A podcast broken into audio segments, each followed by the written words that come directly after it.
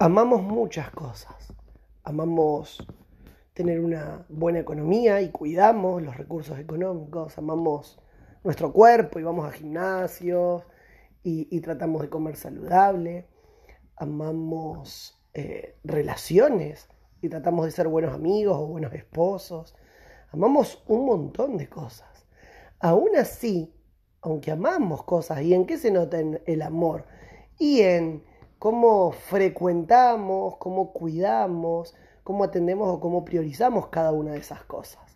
Desde las cosas más materiales y banales, como puede ser, no sé, cuidar un, celular porque es nuevo y reciente lo compraste y ahí lo tenés y lo limpiás y amamos un montón de cosas. Y cuando digo amamos es que ponemos el corazón ahí. El problema es que aún así muchas veces no conseguimos los resultados que estamos esperando los resultados que está necesitando nuestra vida en este momento de nuestra historia. ¿Y dónde es que surge o dónde es que está la raíz del verdadero problema?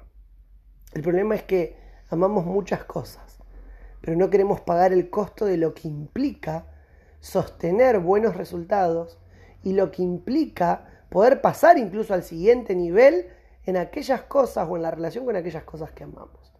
Está perfecto poder cuidar nuestra salud, está perfecto poder cuidar nuestras relaciones, está perfecto poder cuidar y desarrollar nuestra espiritualidad.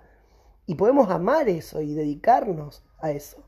Ahora, en el momento, el día que dejamos de permanecer, de perseverar y de ser personas disciplinadas, es el día en donde entramos en el tobogán de la justificación para darnos explicaciones tranquilizadoras de por qué estamos donde estamos y no donde deberíamos estar. ¿Por qué somos lo que somos y no quienes deberíamos ser? Así que te invito, te invito con todo el corazón a que puedas pararte frente a tu propio espejo, el espejo de la vida, y puedas autocoachearte y decirte en qué área de mi vida me falta permanecer más.